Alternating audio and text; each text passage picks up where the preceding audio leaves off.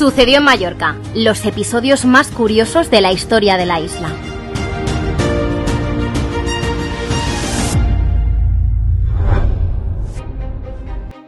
Ramón Llull es uno de los protagonistas principales de la historia de Mallorca. Su influencia fue enorme en la época, todo un adelantado a su tiempo del que se dice que hasta fue precursor de la informática, sí, en el siglo XIII. Pero no solo fueron famosos sus hitos, sino que el palmesano vivió toda una vida digna de película. Si en estos episodios anteriores contábamos la vida del Marco Polo mallorquín, Frances de hoy arremánguense porque viajamos en el tiempo para conocer a Ramón Llull, el Leonardo da Vinci mallorquín. Empezamos.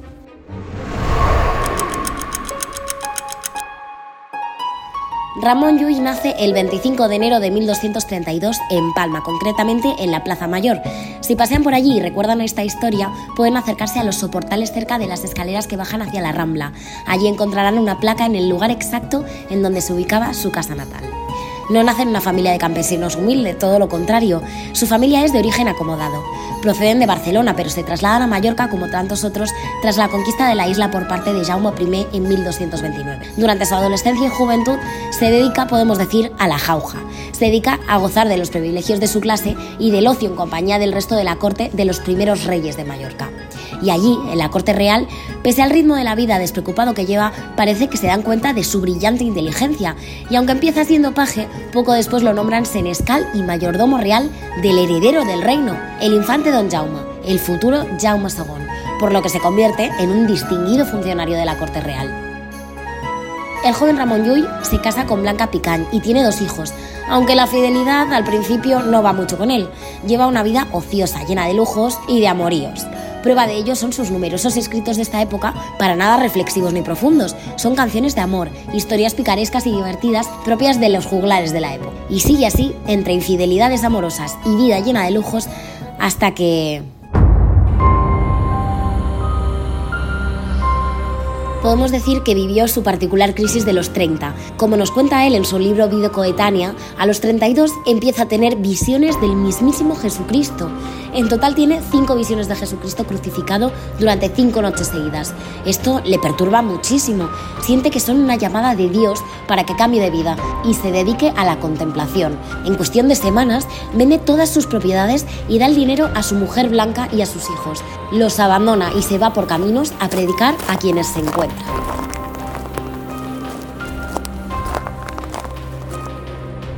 También se pone las pilas en su conocimiento de la religión y estudia teología y moral durante varios años.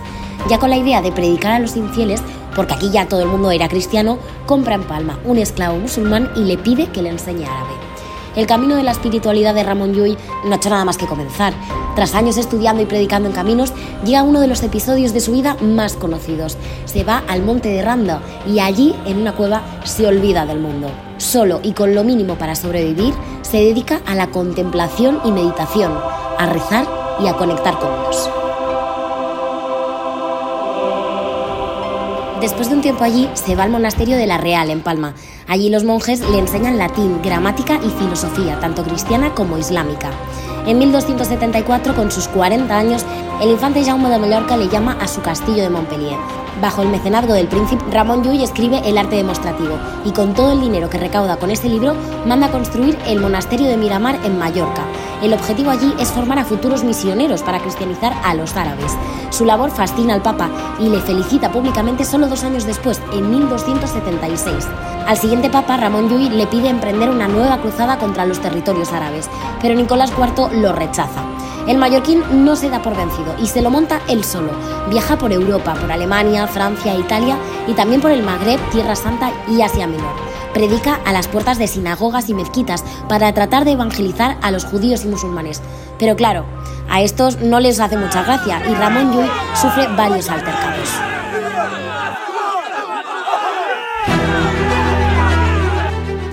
Durante los viajes, además de predicar, intenta fundar nuevos monasterios en los sitios que visita y aprovecha también para escribir obras de filosofía y teología. En 1299, con Jaume II en el trono, el rey lo autoriza para predicar en los templos dentro de su reino.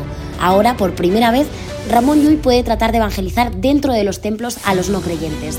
Su popularidad y reconocimiento va en aumento y pocos años después propone a la comunidad internacional su idea para recuperar Tierra Santa, el proyecto Rex Velator, unificar las fuerzas militares de toda Europa bajo el mandato de un solo príncipe. En 1307 Ramón Llull viaja al norte de África a continuar predicando, pero acaba enfrentándose con un grupo de musulmanes y llegan casi a lapidarlo. Eso no le detiene y parte a Pisa, aunque justamente el buque que lo lleva acaba hundiéndose. El mallorquín es uno de los pocos supervivientes al naufragio. Llega a la costa italiana, pero a duras penas luchando contra la tempestad. El último de sus viajes es a Túnez, a donde el monje va de misionero.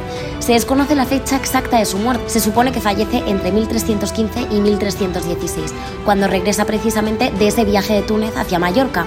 Algunos cronistas aseguran que fue linchado por una turba de enfadados musulmanes en Bujía mientras intentaba convencerles de la fe verdadera. Aunque no se sabe con exactitud cómo murió, sí conocemos dónde está ahora. Lo tenemos muy cerca en la Basílica de San Francisco, en Palma. Aquí ha acabado hasta nuestros días un mallorquín adelantado a su tiempo, religioso, filósofo, escritor y gran influyente en unos tiempos muy convulsos, y sobre todo con una vida muy de película. Aquí acabamos el viaje con las aventuras y desventuras de Ramón Llull. Nosotros nos escuchamos la semana que viene con más anécdotas e historias de nuestra isla. Un abrazo.